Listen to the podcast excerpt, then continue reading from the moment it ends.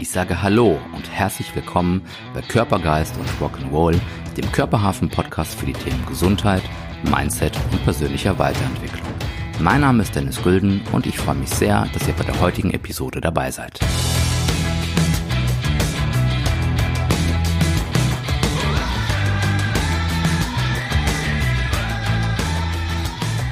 Hallo zusammen. Heute bei uns im Podcast Janine Pelosi. Nach einer fast zehnjährigen Laufbahn bei Amazon gründete sie im letzten Jahr Big Little Wisdom, ein Unternehmen für Naturkosmetik ähm, auf der Basis von ähm, Ayurveda. Hallo und herzlich willkommen, Janine. Hallo Dennis, vielen Dank für die Einladung. Sehr gerne. Wie geht's dir?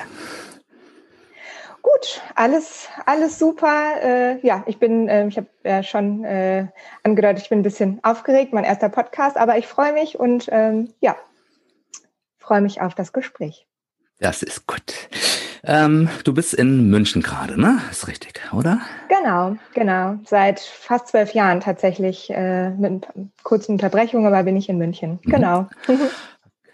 Ähm, das habe ich jetzt eben schon angesprochen. Du hast lange Zeit ähm, bei, bei Amazon gearbeitet ähm, und hast vorher ähm, internationale BWL studiert. Ist das richtig? Genau, genau. Also ich habe damals äh, in Düsseldorf, da komme ich auch her, habe ich ähm, internationale BWL studiert ähm, und ja, äh, nach dem Studium habe ich mich querbeet äh, beworben und letztendlich ist es dann München geworden. Ich bin, das heißt, ich bin damals wegen Amazon nach München gegangen und habe dort meinen Berufsweg gestartet und habe da tatsächlich ja ähm, über zehn Jahre auf den verschiedensten Positionen gearbeitet und viel gelernt, hauptsächlich im Medienbereich, also Buchbereich, Musikbereich, genau. Was, was hast du da, was hast du da so gemacht? Was waren da so deine, deine Aufgabenfelder, deine Tätigkeitsschwerpunkte?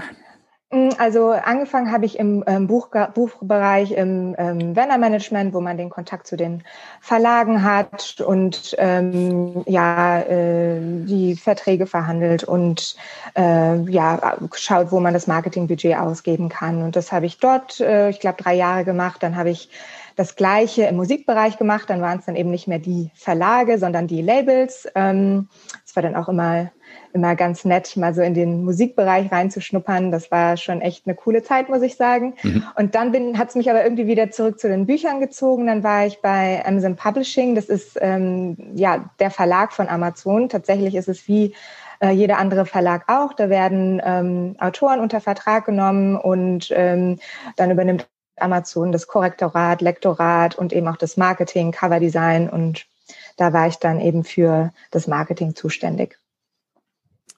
Okay, das heißt so ähm, Bücher und Musik, das war so der der Einstieg sozusagen äh, in deine genau, in deine genau, berufliche das, Karriere. Das hat auch sehr gut gepasst. Also Bücher waren schon immer irgendwie super wichtig äh, für mich. Ich kann mich noch dran erinnern.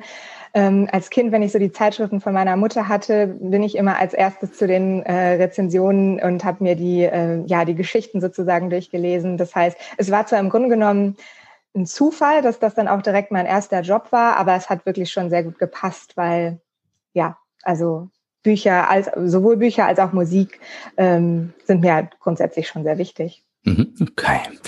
Ähm, zu dem zu dem Thema Musik bei Amazon, was war da so dein dein Schwerpunkt? Ähm, was hast du da ähm, gemacht mit den mit den Musikern oder mit den Labels? Im Grunde genommen genau das gleiche wie bei Buch. Das heißt, äh, wir haben halt dann mit den Labels ähm, die ähm, Konditionen ähm, besprochen und äh, dann eben auch geschaut, wo man jetzt das Marketingbudget ausgeben kann, was man äh, vielleicht auch für Kooperationen machen kann mit bestimmten Künstlern und so weiter. Das heißt, die genau. sind an, an euch herangetreten auch und, und ähm, mit euch ähm, veröffentlicht worden oder dass man diese Sachen, diese, weiß ich nicht, damals noch eine CDs, Tonträger, was auch immer, über euch beziehen oder über Amazon beziehen konnte? ähm, also im Grunde genommen bekommt man ja alles, also gerade im Medienbereich bekommt man im Grunde genommen alles über Amazon. Mhm. Ähm, und ähm, das heißt, es geht dann im Grunde genommen auch darum, dann wird besprochen, wie viel Stock man wahrscheinlich von einem bestimmten Künstler auf Lager haben sollte, damit dann auch das Weihnachtsgeschäft, äh, da, da fürs Weihnachtsgeschäft genug da ist und so weiter. Also klar, da ist natürlich bei Amazon super viel automatisiert, aber genau. Okay, also spannende, spannende Zeit. Auf jeden Fall. Und dann bist du, ähm, warst du auch mal äh, im Ausland, ähm, hast ähm, von, von Hongkong, hattest du erwähnt, oder auch aus, aus Singapur mal Genau, also arbeitet. also beziehungsweise, ähm, ja, also während meines Studiums, hast, du hast ja schon gesagt, internationale BWL habe ich studiert, da war ich äh, in Spanien für ein halbes Jahr und habe dann nach meinem, mehr oder weniger, ja, am Ende meines Studiums auch noch ein Praktikum in Hongkong gemacht. Aber ähm, dann war ich quasi in den letzten Jahren von, von Amazon Publishing, habe ich auch öfters mal aus Singapur gearbeitet, hauptsächlich aus privaten Gründen, aber das war halt auch super spannend, einfach mal ähm, aus Deutschland rauszukommen, eine andere Umgebung zu haben und ja, einfach mal zu sehen, wie es wie es anderswo so funktioniert. Mhm. Und Singapur, wie, wie war das da so für dich? Das ist ja schon eine ganz, ganz andere Welt, ne? Ja, Als also definitiv ganz anders. Allerdings muss man schon sagen, dass Singapur das ähm, Asien für Anfänger ist, weil dort ist schon alles schon sehr einfach. Es spricht halt jeder Englisch. Äh, es ist super sauber. Also das, was man Singapur nach, nachsagt, äh, ja, ist wirklich so. Es ist wirklich total sauber dort. Es gibt super viele Nationen. Es ist klein ähm, und trotzdem irgendwie eine Großstadt. Ähm, also ich fand es super spannend und es hat mir echt sehr viel Spaß gemacht. Und das Coole war eben auch, dass man von dort aus eben auch super gut reisen konnte. Also man konnte halt mal ein Wochenende nach Bali oder irgendwo anders in Indonesien. Und ähm, ich habe auch ein ähm, Sabbatical gemacht in meiner Zeit, als ich bei ähm, Amazon war, eben auch. Ähm, habe da auch viel Zeit in Singapur verbracht, aber war dann eben auch dort viel unterwegs, auch in Indien zum Beispiel. Genau. Was man am Wochenende mal so macht, ne? Einmal, genau. einmal rüber nach Bali. Okay. Und ähm, wie, wie lange warst du da oder wie lange wart ihr da ähm, vor Ort? Also ähm, ich immer nur mit Unterbrechungen, aber äh, mein Freund war zwei Jahre insgesamt in Singapur. Okay, spannend. Ähm, wie ging es dann weiter bei, bei Amazon für dich? Ähm, wie war so dein weiterer, ja, wie war der Werdegang? Ja, also ähm, ich habe ja eben schon gesagt, es waren über zehn Jahre, die ich bei Amazon war. Und klar, mhm. es waren auch immer verschiedene Positionen und ich habe mich da auch ähm, weiterentwickeln können. Also ich habe unheimlich viel gelernt bei Amazon. Ich war nur irgendwann an dem Punkt, wo ich dachte, okay, vielleicht muss ich auch mal was anderes sehen. Vor allen Dingen, weil ich ja auch direkt nach dem Studium dort angefangen mhm. habe. Mhm. Und ähm, ja, da es kamen halt viele Dinge zusammen. Ich habe überlegt, was könnte ich denn machen? Hatte auch schon immer so die Idee grundsätzlich, ich hätte auch Lust, was eigenes zu machen, aber noch kein konkretes Konzept. Ähm, aber ja, ich habe ja eben auch von dem Sabbatical erzählt. Ähm, da war ich eben auch in Indien und habe da eine Panchakarma-Kur gemacht, bin da sozusagen ja mit Ayurveda in Verbindung gekommen und so kam eins zum anderen und mhm. äh, letztendlich ist dann die Entscheidung gefallen, okay, ähm, ich gründe jetzt mein eigenes äh, Naturkosmetik-Label für ayurvedische Naturkosmetik. Bam. Okay. also der innere Prozess war natürlich länger, als ich es jetzt hier gerade darstelle. Das mhm. hat schon auch gedauert. Aber letztendlich war es so, dass ich irgendwann das Gefühl hatte, so, ich mache das jetzt und äh, wenn ich jetzt, wann dann? Und mhm. kann ja im Grunde genommen nichts passieren. Was waren so die, die für dich die Hauptbeweggründe zu sagen, oh, jetzt nochmal was Neues und dann auch ähm, was Eigenes zu starten? Kannst du das, hm. kannst du das sagen? Also ja, also grundsätzlich finde ich es immer spannend, wenn, wenn, wenn sich Dinge verändern und wenn es immer mal wieder was Neues um einen herum gibt, neue Impulse. Das ist bei Amazon grundsätzlich sehr gut möglich. Also da ist in den zehn Jahren, wo ich da war, hat sich super viel geändert. Wie gesagt, ich hatte auch verschiedene Positionen da. Das heißt, ich hätte mich auch innerhalb von Amazon äh, verändern können. Aber ich hatte dann irgendwie das Gefühl, ähm, ja, ich, ich müsste jetzt einfach mal was anderes machen. Und die Idee, dass ich was Selbstständiges mache, ich kann es gar nicht so genau sagen. Vor allen Dingen ist es auch ganz interessant, dass wenn du mich vor fünf Jahren gefragt hättest, äh, ob ich mich mal selbstständig mache, hätte ich gesagt, hm, nee, das, das ist nichts für mich. Ähm, ich bin lieber äh, angestellt. Aber ähm, es kam natürlich auch zusammen mit der Idee selber von der Nat äh, ayurvedischen Naturkosmetik. Das hat mich dann einfach auch ja ein bisschen äh, gepusht, beziehungsweise dass ich gedacht habe, so, dass das das würde ich gerne machen, das kann ich auch besser als das, was es, was es aktuell auf dem Markt gibt. Und äh, das probiere ich jetzt einfach mal aus.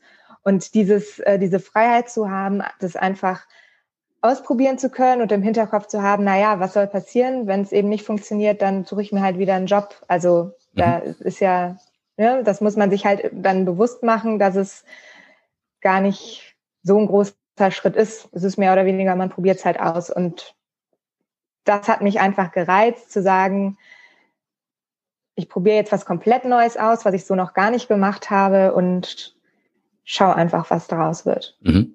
Okay, spannend. Wobei dieser Gründergedanke, der ähm, ist ja in Deutschland noch dieses Start-up-Tum und diese, diese generell so, so etwas zu gründen, egal ob was Kleines, was Großes, egal in welchem oder aus welchem Bereich, ist ja finde ich häufig noch nicht noch nicht so vertreten.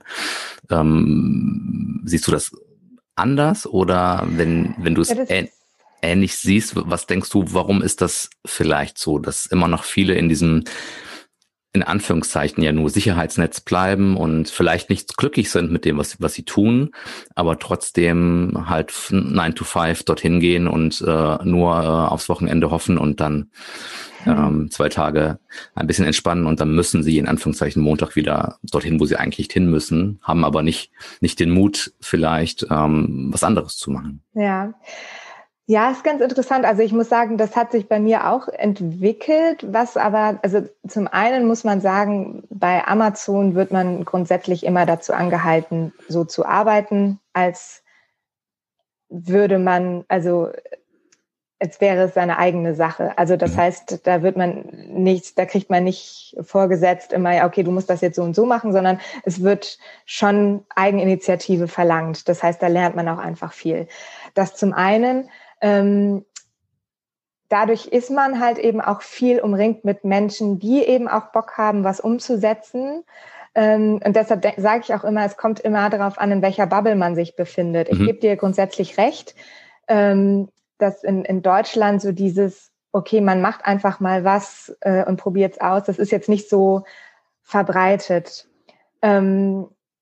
Sehr schade ist eigentlich. Weiß, ja, also das ist eigentlich super schade. Also ich, ich, glaube, so dieses Sicherheitsdenken, das ist ja auch gerade in Deutschland, was aber auch natürlich, man muss auch wiederum dazu sagen, es gibt auch nicht in so viele Länder, wo man das dann halt einfach sagen kann, wo ich einfach sagen kann, naja, was soll mir passieren? Mir passiert ja mhm. nichts. Weil, also ich eben dieses Sicherheitsnetz in Deutschland habe. Mhm.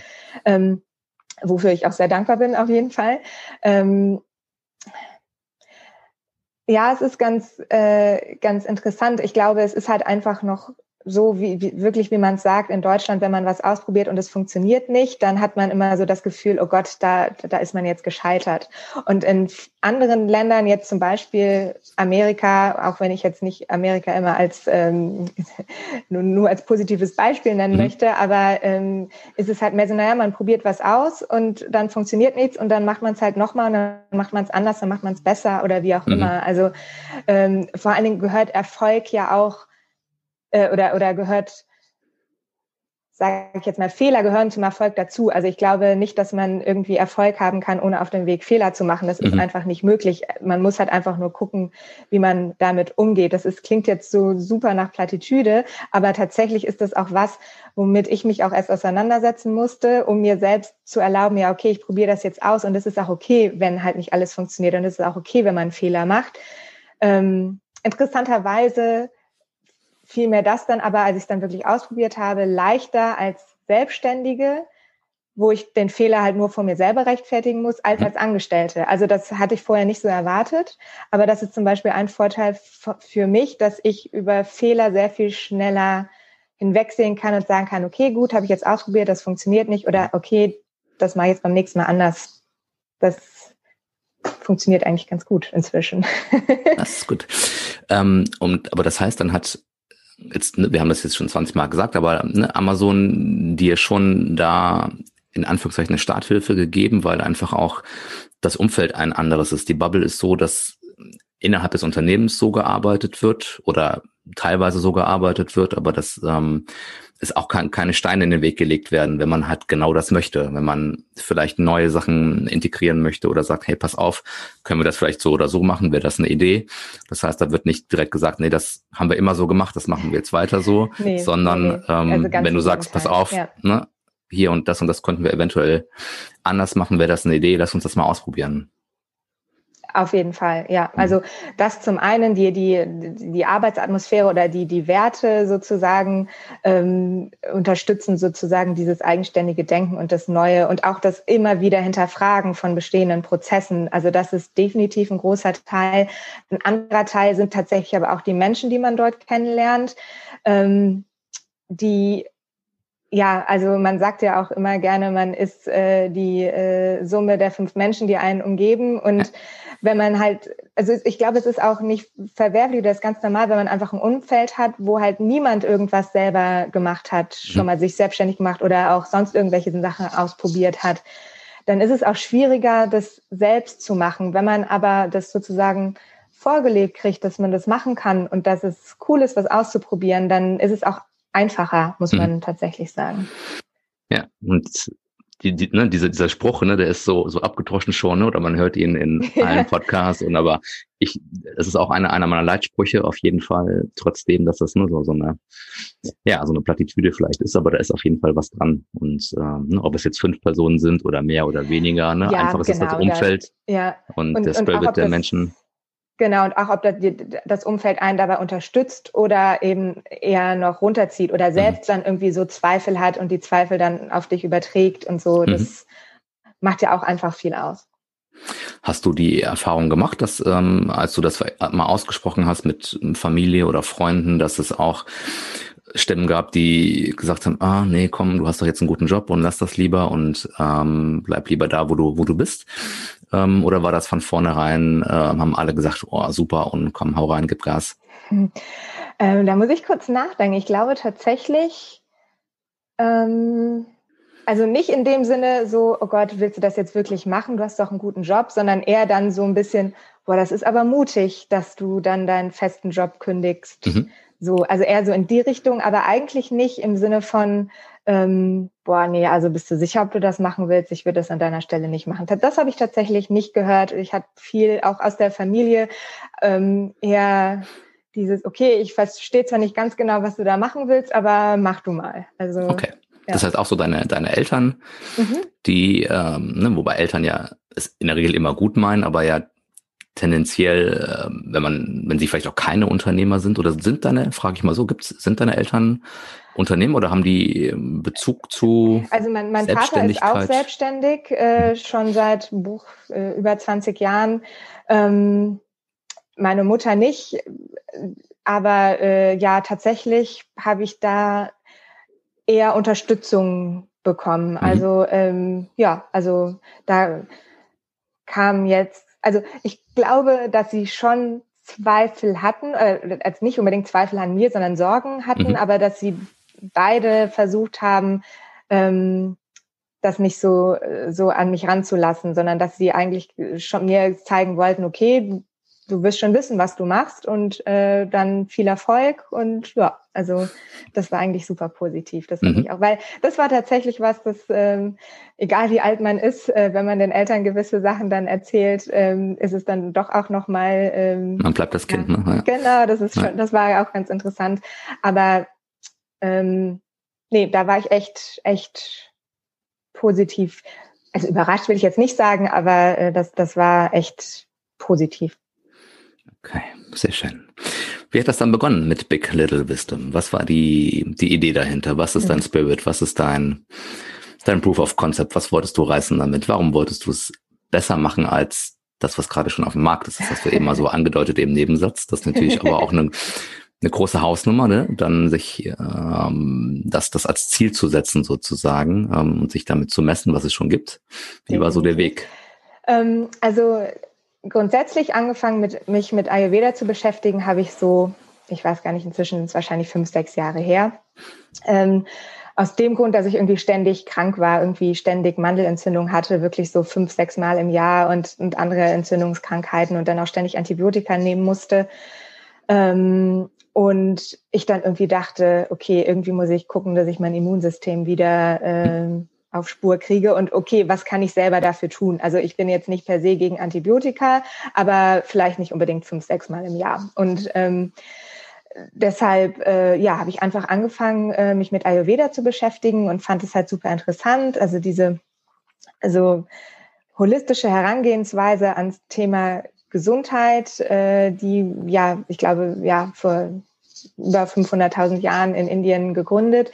Und das, ähm, ja, beim Ayurveda geht es eben nicht darum, Krankheiten zu heilen, sondern eigentlich Gesundheit zu erhalten und mit kleinen Dingen oder auch großen Dingen, die man vielleicht dann in seinen Alltag integrieren kann, irgendwie einen positiven Effekt zu bekommen. Das war so mein erster, ja, sag ich jetzt mal, Berührungspunkt mit Ayurveda und mhm. ähm, habe mich immer mehr damit beschäftigt, fand es super interessant und war daraufhin eben auch, als ich dann mein Sabbatical gemacht habe in Indien und habe dort so eine Panchakarma-Kur gemacht, also so eine ähm, ja so eine so eine Kur, die war damals zehn Tage lang, wo dann ähm, viel mit mit Anwendung mit Massage und äh, Stirngüssen und keine Ahnung was, aber auch mit ähm, ja, also einfach, also Panchakarma-Kur ist auch eine Reinigungskur, das heißt, da wird der mhm. Körper auch gereinigt von innen und von außen. Also es ist tatsächlich auch eine,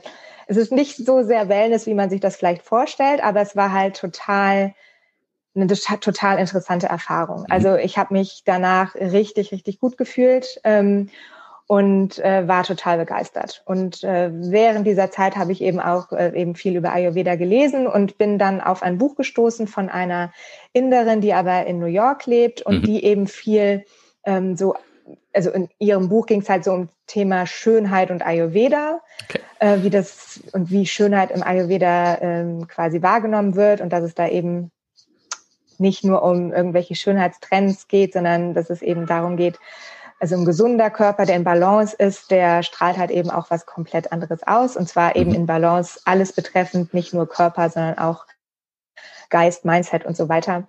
Und ähm, in dem Buch waren dann tatsächlich aber auch so ein paar Do-it-yourself-Rezepte für so okay. ein paar äh, Kosmetikprodukte, also Gesichtsöl und Gesichtsreiniger äh, tatsächlich konkret. Und ja, das, da, da fing das so ein bisschen an. Dann habe ich äh, das ausprobiert, aber es ist nicht so mein Ding, die Sachen zu Hause selber zusammenzurühren, habe ich ziemlich schnell gemerkt. Mhm. Ähm, und habe dann einfach geguckt, okay, was gibt's denn auf dem Markt? Und es gibt tatsächlich, also logischerweise gibt's schon ayurvedische Kosmetik auf dem Markt, ähm, aber äh, also entweder hat mir vom Look and Feel nicht gefallen. Ähm, also das heißt, Design hat für mich da schon auch eine Rolle gespielt, weil ich es auch gern schön habe im Badezimmer. Ähm, oder halt die Inhaltsstoffe, weißt du, dann kommt es aus Indien und da sind halt dann die ähm, Regelungen nicht so streng. Du weißt halt nicht ganz genau, was drin ist. Es gibt so ein paar, ich sage immer gerne Hipster-Marken so aus, ähm, ja, aus den USA teilweise, die ähm, schon so in die Richtung gingen, was mir mehr gefallen hat, aber ich dachte mir auch, na ja, ständig so seine Gesichtskosmetik aus den USA zu importieren oder von sonst wo weit weg macht ja auch nicht so viel Sinn. Das kam dann alles so in der Zeit, wo, wo ich halt eben auch grundsätzlich die Gedanken hatte, ich will mal was anderes machen. Und wo sind wir da so vom, vom Zeitfenster gerade? In welchem äh, ähm, Jahr sind wir da? Das war so Anfang 2018, Ende 2017, Anfang 2018 habe ich mein Sabbatical gemacht mhm. und habe in der Zeit eben auch schon viel überlegt, okay, was sind jetzt meine nächsten Schritte, was will ich denn machen? Da habe ich jetzt noch nicht an die ayurvedische Naturkosmetik gedacht, das kam dann tatsächlich erst so nach dem Sabbatical, aber so, ja, Anfang 2018. Mhm. Ähm, ja. Okay, und dann klassisch den Markt sondiert und äh, geschaut, was gibt es so und ähm, Step genau, für Step genau, aufgebaut? Das habe ich gemacht und ähm, habe, wie gesagt, auch ein paar Sachen ausprobiert. War tatsächlich von der von der Wirkweise von manchen dieser Produkte halt total überzeugt. Also vielleicht kommen wir da später auch nochmal zu, aber es gibt zum Beispiel, oder ich habe auch im, im Portfolio ein Gesichtsreinigungspulver, was eben auf Tonerde basiert, ähm, was man mit Wasser mischt und damit reinigt man eben sein Gesicht. Das heißt, mhm. es ist keine normale Gesichtsseife. Und äh, davon war ich halt von Anfang an total begeistert ähm, und äh, die Gesichtsöle auch, die eben auch auf diesen also ayurvedischen Prinzipien basiert. Und ähm, das heißt, ich dachte mir schon mal, okay, also die ayurvedische Herangehensweise wirkt auf jeden Fall ähm, und habe dann einfach überlegt, okay, wenn ich jetzt selbst so ein Naturkosmetik-Label gründen würde, was müsste ich denn dann machen? Ja, mhm. also erstmal die Produkte herstellen. Und ich hatte wirklich in, in dem Bereich überhaupt keine Ahnung. Was ich mhm. dann gemacht habe, ist einfach, um ein Gefühl dafür zu kriegen, ähm, ist das, was ich mir da jetzt so ausgedacht habe im Kopf überhaupt umsetzbar, realistisch? Habe ich einfach mal ein paar ähm, ähm, ja, so sogenannte Lohnhersteller angeschrieben, also Hersteller, die für andere eben bestimmte Produkte herstellen. Hab dann tatsächlich damals dann einfach nur der Einfachheit halt der Einfachheit halber ein paar Produkte, äh, Rezepte aus dem Buch genommen, um einfach nur zu verstehen, okay, können die sowas in der Art herstellen? Und auch in den Mengen, wie ich mir das vorstelle, oder antworten die mir erst gar nicht oder sagen mir alle, nee, also das geht nicht, wie mhm. auch immer. Ähm, und ja, habe dann irgendwie so fünf Mails rausgeschickt, einfach mal zum Fuß ins Wasser halten und habe, also klar, manche haben geschrieben, sie haben keine Kapazitäten oder auch äh, zwei haben geschrieben, sie stellen keine Pulver her, aber so die anderen waren halt so, ja, äh, klingt interessant, machen wir doch mal einen Termin aus, wo ich dann schon mal ein Gefühl dafür gekriegt habe, okay, also auf einem ganz falschen Weg kann ich hier jetzt nicht sein. Und dann war zufällig, und das ist ja auch oft so, dass manche Dinge passieren dann einfach ähm, äh, aus irgendeinem Grund. Da waren wirklich zwei Wochen, nachdem ich diese Mails geschickt hatte, eine ähm, Kosmetikmesse in München, ähm, wo halt alle diese Lohnhersteller sich versammelten und ich dann wirklich an diesem Tag äh, dorthin gegangen bin und aber es gibt äh, keine Zufälle, das wissen wir. Ne? Ja, das habe ich mir dann auch gedacht tatsächlich. Ähm, ja, dann habe ich halt einfach mit vielen Herstellern geredet. Mhm. Ich bin wirklich komplett blauäugig da rein, habe gesagt, so das und das stelle ich mir vor, habe natürlich während den Gesprächen auch schon viel gelernt und habe mich dann tatsächlich irgendwann für einen der Hersteller entschieden, der mir ähm, am seriösesten vorkam und ähm, ja auch äh, ja, wo ich das Gefühl hatte, ja, da da könnte ich mir wirklich vorstellen, mit denen zusammenzuarbeiten. Mhm. Und dann, das war dann im Juni 2018. Und ab da habe ich dann sozusagen mit der Produktentwicklung begonnen. Genau. Was, was heißt dann genau Produktentwicklung? Das heißt, du hast überlegt, was hm, braucht man alles dafür? Gibt es irgendwie eine, ja, eine Grundserie vielleicht oder was, was gehört da alles rein in so eine Ayurveda Produkt-Kosmetiklinie? Oder ähm, wie war da so dein, deine Idee und das, das ja. Vorgehen? Also ich wusste, dass ich ähm, quasi, also mit zwei Produkten sozusagen anfangen wollte. Also mhm. mit diesem Gesichtsreinigungspulver und mit einem Gesichtsöl und das aber für drei Produktlinien. Und diese Produktlinien sind eben angelehnt an den ayurvedischen Doshas. Und das ist Vata, Pitta, Kapha. Was bist du denn für einer? Kurz, ähm, äh, also man ist ja immer eine Mischung aus äh, mehreren Dingen. Ich okay. bin tatsächlich äh, Vata Pitta. Mhm. Ähm, Was bin ich? Kannst, kannst du das sagen oder muss man das? Ähm, muss man das? Also das wäre jetzt unseriös, wenn ich das, äh, also das ist tatsächlich, also zum Beispiel, ähm, als ich in Indien war und ähm, dort natürlich auch bei indischen Ärzten, ayurvedischen Ärzten, mhm. äh, da wird dann viel mit Pulsdiagnose und dann wird die Haut angeschaut, die Augen und so weiter. Und dann wird okay. aber, muss derjenige auch viel von sich selber erzählen mhm. und dann wird sozusagen eine Einordnung gemacht. Okay. Ähm, ich weiß jetzt nicht, äh, wie viele äh, der Hörer schon wissen, was ein Dosha ist äh, im Ayurveda, deshalb erzähle ich das vielleicht ja, mal auf jeden Fall, gerne. Ähm, kurz. Also im Ayurveda äh, hat man eben diese drei Doshas oder Energien, also Vata, Pitta, Kapha. Und denen ähm, sind auch die Elemente zugeordnet. Vata ist zum Beispiel ähm, Äther und Luft. Pitta ist das feurige Dosha, da ist Feuer und Wasser. Und Kapha ist Wasser und Erde. Mhm. Und ähm, im Ayurveda ist es so, dass sich diese drei Doshas eigentlich in allem widerspiegeln und eben auch in, in, in den Menschen selber. Das heißt, jeder wird mit einer bestimmten Mischung, sage ich jetzt mal, dieser drei Doshas geboren. Und ähm, diese Doshas, die manifestieren sich eben auch im Aussehen, in Charaktereigenschaften oder in ja, der Neigung zu bestimmten Krankheiten. Mhm. Ähm, da ist zum Beispiel Vata eben das luftige Dosha. Also wenn man mal so ganz Schubladendenken macht, dann ist Vata so äh, der Kreative, der äh, Sachen anfängt, aber vielleicht nicht unbedingt zu Ende bringt. Ähm, ähm, vielleicht auch eher so der ängstliche Typ ist, äh, schnell friert, äh, Verdauungsprobleme hat und eher trockene Haut zum Beispiel. Pitta ist wie gesagt das feurige Dosha, das heißt ähm, ja, Unternehmer-Dosha. Also Feuer, Feuer, ja, genau. Tatsächlich haben halt viele Manager viel Pitcher in sich, auch mhm. viel Ungeduld, gerne mal im mhm. Ungleichgewicht. Ja. Und, ähm, und ähm, ähm, auf, einer, auf der anderen Seite haben sie dann vielleicht auch eher äh, solche Krankheiten wie ähm, Sodbrennen oder, oder sowas in diese Richtung. Mhm. Und ähm, Kapha ist dann eher so das geerdete Dosha, das warmherzige, ähm, aber vielleicht manchmal auch ein bisschen träge. Das heißt, die haben dann auch ähm, viel Atemwegserkrankungen. So, das ist natürlich sehr Schubladendenken und ich habe mir jetzt natürlich auch die Krankheiten jetzt so ausgedacht, dass es auch ein bisschen plakativ ist. Ähm, aber das ist so die Herangehensweise. Und jeder wird eben in einer bestimmten Mischung geboren und diese Mischung kann aber auch aus dem Gleichgewicht geraten. Und das ist eben das, wo dann Krankheiten oder Unwohlsein entsteht. Okay. Und Ziel im Ayurveda ist es im Grunde genommen immer eine Balance herzustellen mhm. und wieder zu seinem ja, zu, zu seiner richtigen Misch, zu seiner richtigen Mischung der Dosha zurückzukehren. Okay. Und das jetzt alles auf die Naturkosmetik ähm, anzuwenden, da gibt's eben diese drei Produktlinien, eben auch Vata, Pitta, Kapha, weil sich eben diese Energien sozusagen auch in der ähm, ja in, in dem Hautzustand widerspiegeln. Mhm.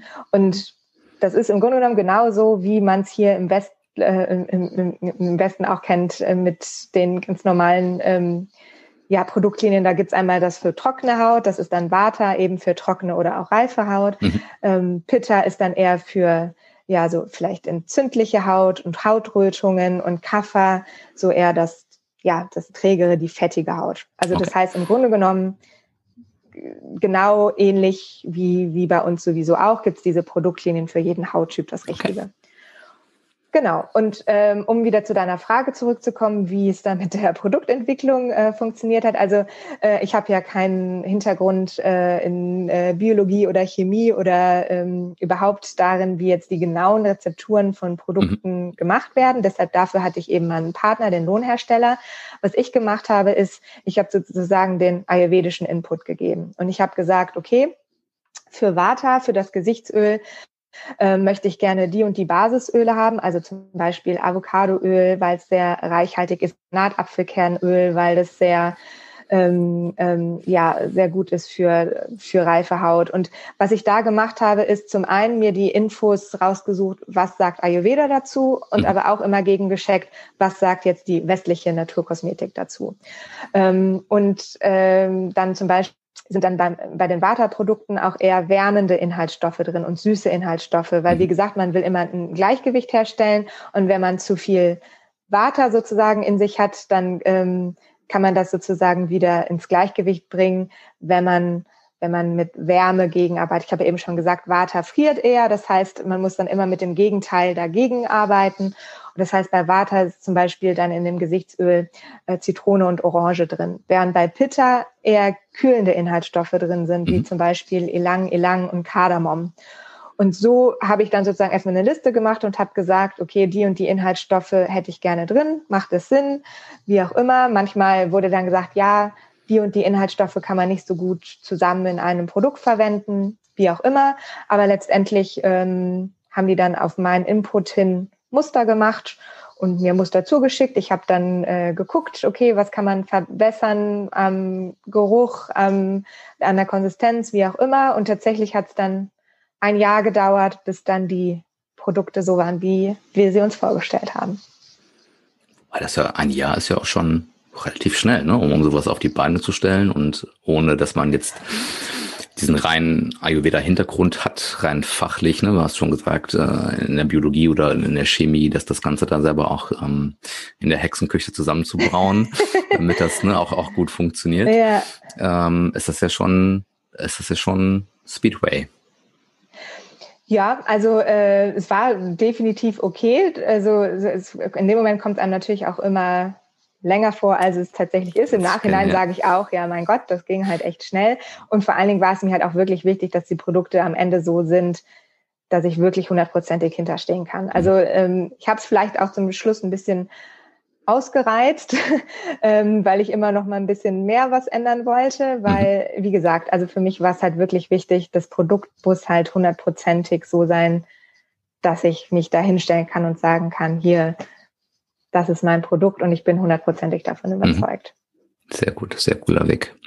Und so die Testphase, sag ich mal, hast du da für dich alleine das immer ausprobiert oder hast du, gab es mal den einen oder anderen Mädelsabend oder vielleicht auch äh, Jungs, Männer, die das benutzen können dürfen wahrscheinlich, die, äh, äh die du versorgt hast? Auch, äh, auch Jungs äh, das benutzen tatsächlich. Also, also liebe Zuhörer, ähm, es kommt alles natürlich in die Shownotes nachher noch, alle, alle Kontaktdaten, alle fantastischen Produkte, aber auch wir Männer dürfen und da bin ich ja vorne mit dabei. Ehrlicherweise noch nicht deine Produkte, aber dann werden wir das, äh, werden wir das mal ändern ab sofort. Auf jeden Fall. Ähm, jetzt ist ganz lustig, weil tatsächlich äh, einige ähm, äh, Kundinnen oder auch Freundinnen mal auf mich zugekommen sind und gesagt haben, also ich muss das äh, Öl nochmal nachbestellen, weil mein Freund benutzt es die ganze Zeit mit. Mhm, okay. ähm also wie ich das mit dem Testen gemacht habe. Also Testen ist natürlich unheimlich wichtig. Äh, mhm. Es ist zwar ein ja, also das habe ich schon gemerkt, wenn man halt ständig an was entwickelt. In dem Moment, wo man dann damit rausgeht, macht man sich natürlich auch ja ein bisschen verletzlich, weil natürlich will man nicht unbedingt hören, ähm, du, nee, das ist jetzt noch nicht so, mhm. wie es sein soll. Aber man muss es machen, weil wenn man es erst macht, wenn, also wenn man es schon gelauncht hat, dann kann man es halt nicht mehr ändern. Mhm. Was ich dann damals gemacht habe, war, also zum einen habe ich sozusagen als Vorwand genommen, Feedback zum, ähm, zum Logo oder, oder zum Brandname zu bekommen. Also weil da standen halt verschiedene Dinge zur Auswahl. Ähm, und dann was noch? Weißt du das noch? Und natürlich weißt du es noch. Magst du sagen, was noch? Ähm, was noch für Namen so in die engere Wahl kamen? Ähm, Fun Fact, Big Little Wisdom war in dem Sinne so gar nicht dabei. Das mu musste ich dann aus anderen Gründen Wie so oft dann, ne? ähm, noch ändern. Ähm, Wisdom and Grace war eins. And, and Gra Grace. Grace, mhm. ja.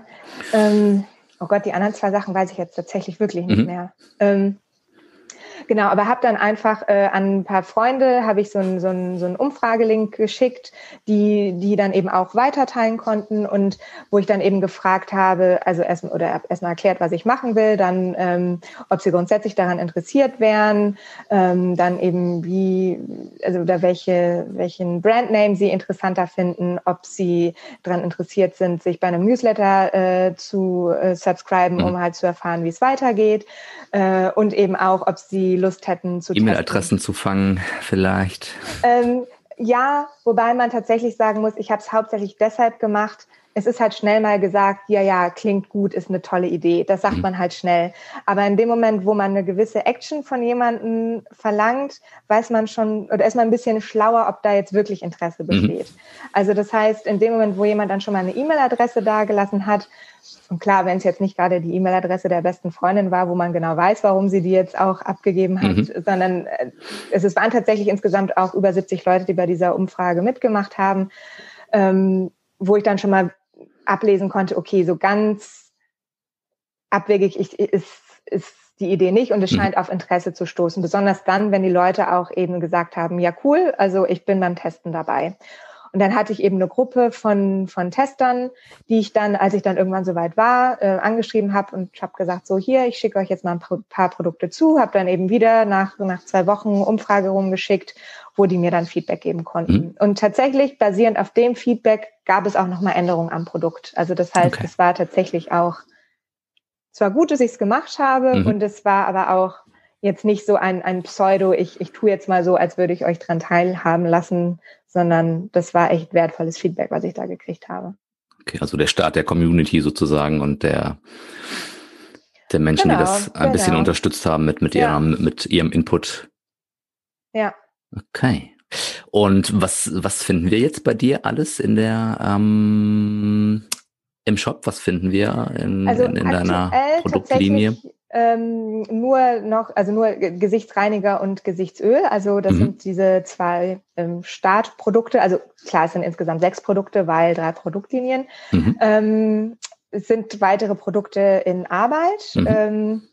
Da wird es nächstes Jahr auf jeden Fall noch, äh, noch ein paar neue Produkte geben. Ähm, aber genau, es gibt einmal diesen Gesichtsreiniger, der auf Tonerde basiert. Ähm, das ist eben das Besondere daran, dass man, ähm, also Tonerde, Hafermehl und verschiedene ätherische Öle, die eben auch auf diesen ayurvedischen Prinzipien basieren und dementsprechend ausgewählt wurden. Mhm. Und dann mischt man das äh, Pulver in der Hand mit Wasser und kann dann sein Gesicht damit reinigen. Okay. Und das Positive dabei ist eben, dass ähm, keine Seife drin ist, also keine Tenside. Mhm. Das heißt, der ähm, Barriereschutzmantel der Haut wird jetzt nicht gestört in dem Sinne. Es ist halt eine viel sanftere, äh, sanftere Reinigung. Man kann aber eben auch Make-up damit entfernen. Okay. Genau. Und das ist eben auch etwas, was durch Ayurveda, sag ich jetzt mal, inspiriert ist, weil, weil im Ayurveda gibt's halt auch viele Anwendungen, die, ähm, also so Massageanwendungen, die zum Beispiel eben auch mit, mit so Pulvern mhm. ähm, gemacht werden. Okay, und das heißt, es gibt dann einmal Step 1 quasi die, die Reinigung sozusagen, mhm. das Entfernen von mm, Hautunreinheiten, genau, Schmutzresten, Dreck, was auch immer, Schweiß. Dreck. Alles, was man so ja, im Alltag genau. heute, äh, Corona-Alltag im Homeoffice noch auf die Haut bekommen kann. genau.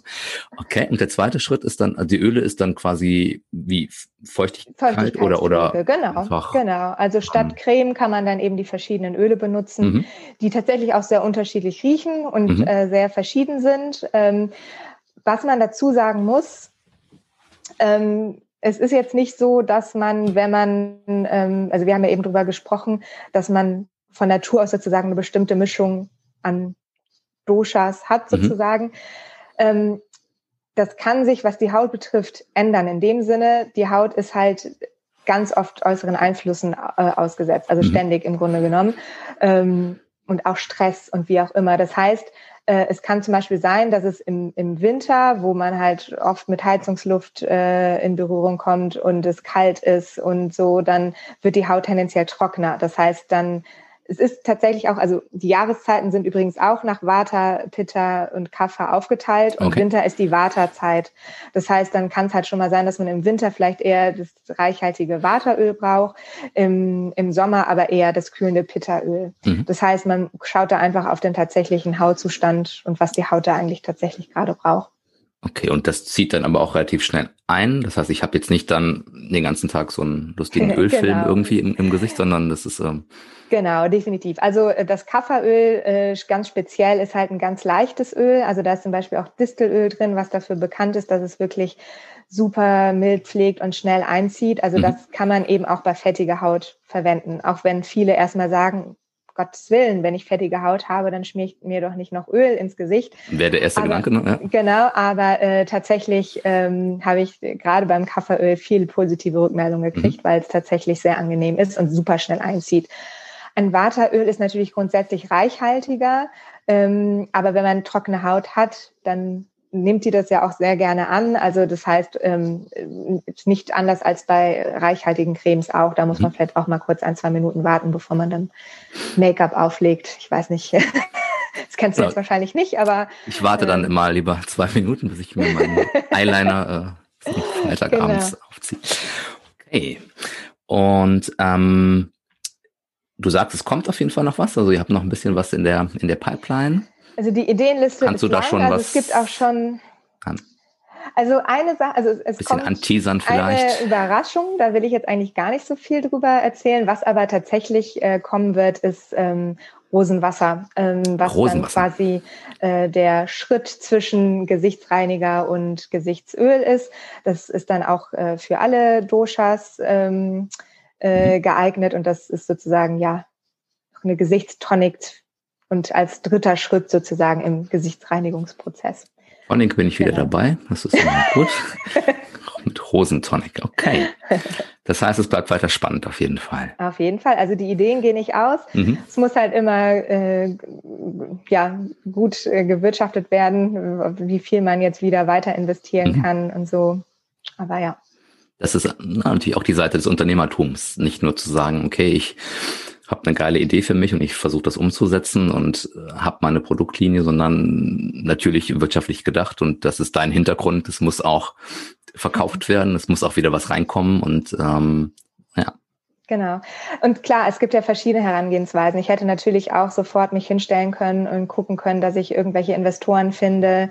Ähm, dann könnte man das natürlich auch auf also wahrscheinlich viel schneller auf eine andere Ebene bringen. Mhm. Äh, ich habe mich für mich jetzt zumindest am Anfang dazu entschieden, das komplett selber zu machen. Okay. Ähm, einfach weil ich es ein großer Beweggrund, warum ich das gemacht habe, war eben auch, dass ich dann mein eigener Chef sein wollte mhm. und ähm, das in meinem eigenen Tempo machen kann. Und deshalb ist das für mich aktuell definitiv die richtige Entscheidung, was natürlich dann mit sich bringt, dass ich eben nicht direkt im ersten Jahr äh, noch zusätzliche drei, vier andere Produkte auf den mhm. Markt werfen kann. Aber ähm, ja, also es ist für mich aktuell definitiv der richtige Weg. Und gab es da so Venture Capital Anfragen sozusagen schon? Also gab es Leute, die an dich herangetreten sind? Ähm also über eine Anfrage über LinkedIn äh, ging es jetzt nicht hinaus. Mhm. Also keine, keine seriösen, konkreten Anfragen. Und niemand mit dem Geldkoffer vor der ich Tür. Ich glaube, da musste das ja, genau. Das ist mir leider noch nicht passiert. Nee, da, da würde ich vielleicht auch überlegen, wenn jemand tatsächlich vor der Tür stehen würde, dann würde ich auch wieder denken, das hat dann wahrscheinlich auch so seinen Sinn. Mhm. Okay. Und bist du jetzt komplett, wie nennt man das eigentlich? Bist du Ayurveda-Risti? Nein, wie nennt man das? Das ist bei Fer Ferrari. Gute Frage. Ähm, aber nein, bin ich äh, tatsächlich nicht. Ich, ähm, ich halte es eher so, ich schaue halt, was für mich Sinn macht, was ich für mich in den Alltag integrieren, integrieren kann. Das hatte ich eben schon mal, ne? Mit, mit integrieren, ja, das stimmt, integrieren, das ja. Ähm, also das, was ich für mich umsetzen kann und was ich merke, was mir gut tut, das setze ich um. Aber ich bin da überhaupt nicht dogmatisch. Das okay. würde mir auch gar nicht entsprechen. Äh, ich bin immer der Meinung, man kann halt selber gucken, was, was für einen funktioniert. Mhm. Und da sind halt viele ayurvedische äh, Dinge dabei für mich. Also zum Beispiel trinke ich jeden Morgen mein heißes Wasser, mache Zungenreinigung und Öl ziehen und solche Dinge.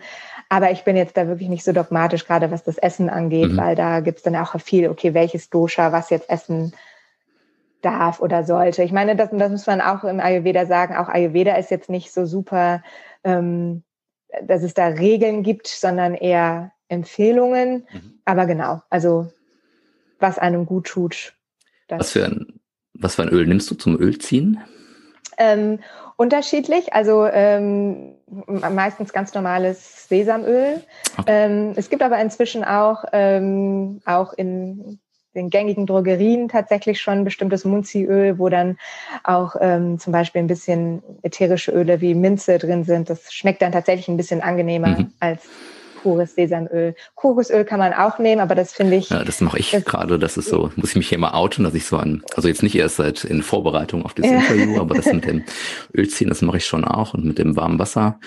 Und ähm, das auch schon seit längerem und das muss ich schon sagen, also cool. mir persönlich tut das gut auch. Und mhm. da war ich lange Zeit sehr skeptisch. Ähm, aber wie ich dann mit der großen Klappe das immer so mache, dann fange ich auch einfach an und versuche es. Und so mit dem Ölziehen als auch mit dem, mit dem warmen Wasser, ähm, jetzt gerade ne, mit Ingwer oder Kurkuma noch oder mhm. weiß jetzt nicht, ob das nur dem, dem ähm, Gedanken des Ayurveda entspricht, aber es tut mir Definitiv, selber auf jeden, ja, ja, auf jeden. Fall gut. Und ähm, aktuell ist es Kokosöl. Ja, Vielleicht, ja, äh, also ich persönlich mag es, also dann vor allen Dingen nicht so, weil äh, im Winter ist es ja noch hart meistens dann, wenn man, mhm, wenn man ja, das, das ist Fokus, der Löffel, oh, nee, der nee, Löffelöl. Das, so das, das, das, Stück Öl. Das Stück Öl, ja, genau. genau.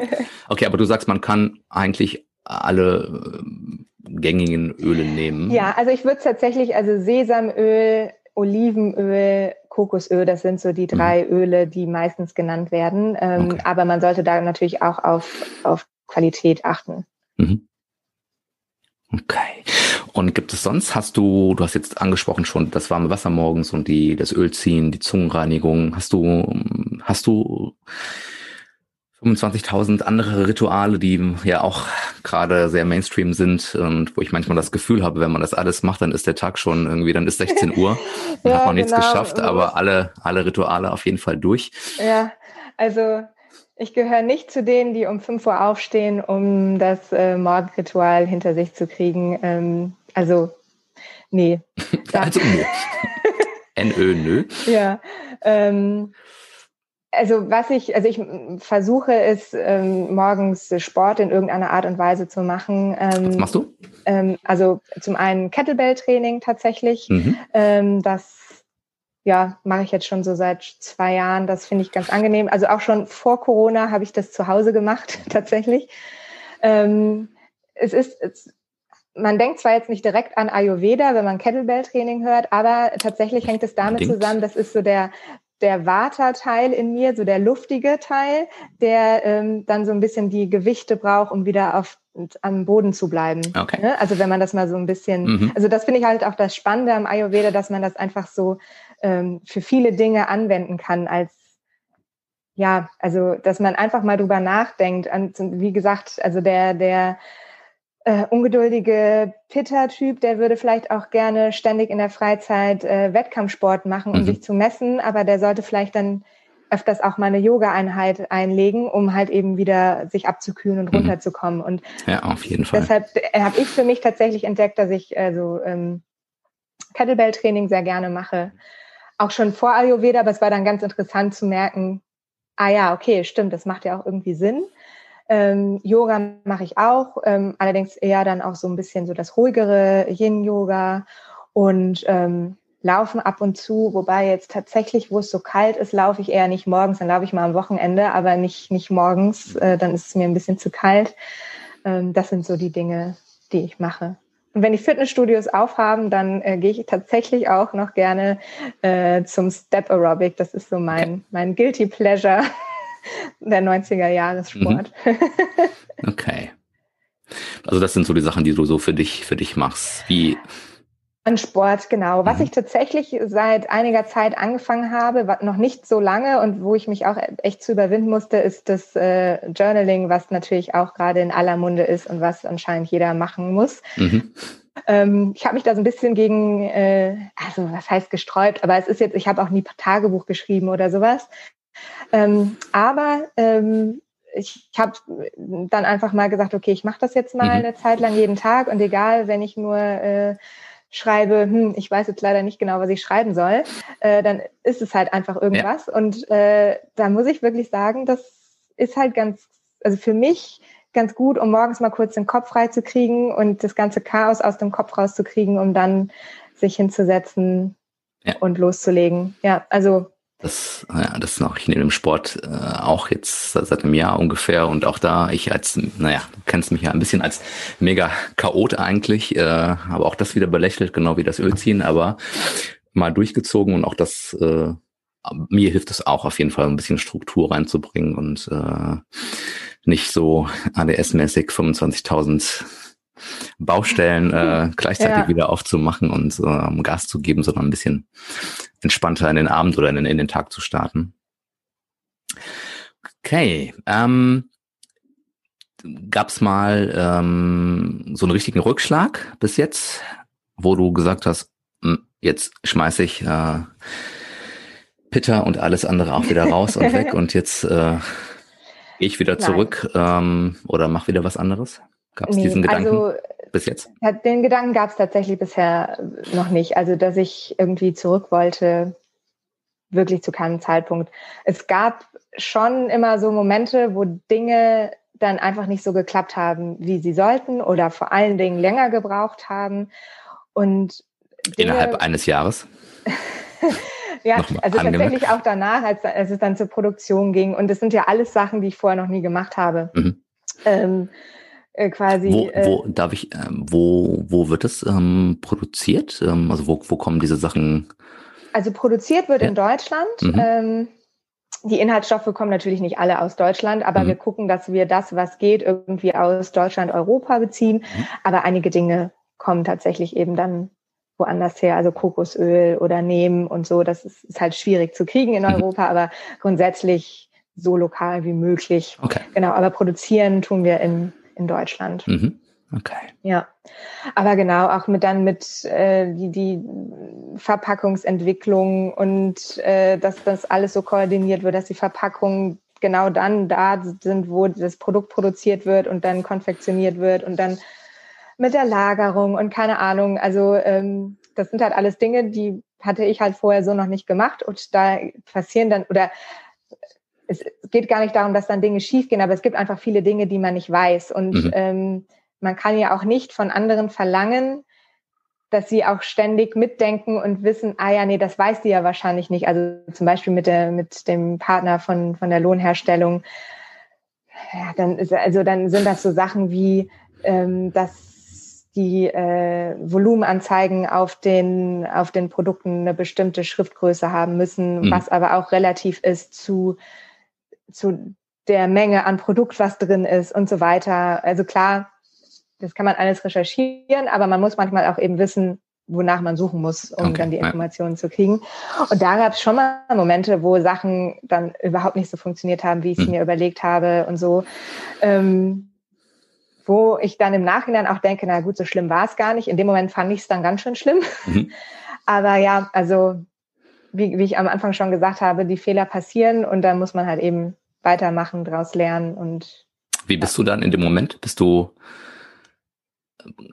machst du das mit dir aus? Gehst du da nach innen und atmest dreimal und ziehst einen Liter Öl oder äh, fliegen die Kettlebells auch mal durch die Gegend und äh, nee, du also machst da im Ärger nicht. Luft? Also ich, also da ist dann wahrscheinlich der Vata-Teil in mir. Also ich, ich, ich verfalle dann schnell in Selbstzweifel und denke mhm. mir, Mist, das war doch alles eine Nummer zu groß und das kann ich alles nicht und überhaupt und mir wächst das alles über den Kopf und ähm, Weil du auch sehr klein bist, ne? Vielleicht ja. ist das natürlich, das man da, da auch wächst einem Stern über den Kopf, das ist wahr. ja, also ähm, das, das sind dann so das ja, eher, ich mache es dann eher mit mir selber aus, würde ich jetzt behaupten. Ja, und das ist nicht gut, ja. Ja. Hm. Okay. ja, liebe Janine, hast du noch irgendwas? Möchtest du an die Zuhörer, Zuhörerinnen noch ähm, irgendwas raushauen, irgendwas, was dir wichtig ist zu dir, zu deinen Produkten, zum Ayurveda, irgendwas zur ähm, aktuellen Situation? Oh Gott, das sind jetzt natürlich, also ähm, eigentlich, äh, ja, über die Produkte haben wir ja schon viel gesprochen. Also wer, also ich weiß nicht, wann, wann geht die Folge eigentlich live? Weißt du das schon? Das wird auf jeden Fall noch im, also im Jahr, also vor Weihnachten nicht mehr, aber. Gut, also muss ich äh, jetzt keine Weihnachtsgeschenke-Tipps mehr geben. Nein, wir werden das aber vorher natürlich vorher posten und kundtun, dass es das gibt und äh, natürlich das auch nochmal ein bisschen, ein bisschen für dich bewerben. Also im Januar wird es, äh, wird es ausgestrahlt werden. Ja, okay. Ähm, ähm, wer weiß, wie die Situation im Januar ist, das weiß man heute ja alles nicht mehr. Aber ähm, grundsätzlich habe ich, glaube ich, zu den Produkten und so schon, schon viel gesagt. Und grundsätzlich ist das, was ich sagen möchte, einfach nur, wenn ihr irgendwie eine Idee habt oder was auch immer, probiert es aus es kann eigentlich nichts Schlimmes dabei passieren. Also in den seltensten Fällen. Und die meisten Dinge kann man halt auch rückgängig machen. Mhm. Also es gibt ein paar Dinge, da geht es nicht. Ähm, aber äh, in den meisten Fällen kann man dann hinterher einfach sagen, ja gut, das hat jetzt nicht funktioniert, also mache ich jetzt wieder was anderes oder mache wieder das, was ich vorher gemacht mhm. habe. Genau. Ja, also eine, ein Statement fürs Unternehmertum, fürs äh, Entrepreneurship und fürs Machen einfach und äh, mit Respekt, aber nicht zu viel Angst an die, an die Dinge herangehen vielleicht. Genau. Und das von einer Person, die von sich selber nie gedacht hätte, dass sie das macht und die genug, also ich bin definitiv jemand, der nicht von Natur aus so dieses, ja, okay, dann mache ich das jetzt halt, sondern das ähm, da musste ich mich öfters auch zu überwinden. Und ich will nur damit mhm. sagen, wenn ich das jetzt äh, gemacht habe, dann gibt's auch ganz viele unter euch, die das bestimmt auch können. Super. Mhm. Janine, vielen Dank. Wir äh, Eine Sache hätte ich tatsächlich noch, ähm, wenn das dann im Januar rauskommt. Ähm, auf jeden Fall wollte ich äh, den Zuhörern ähm, einen Gutscheincode ja. äh, anbieten.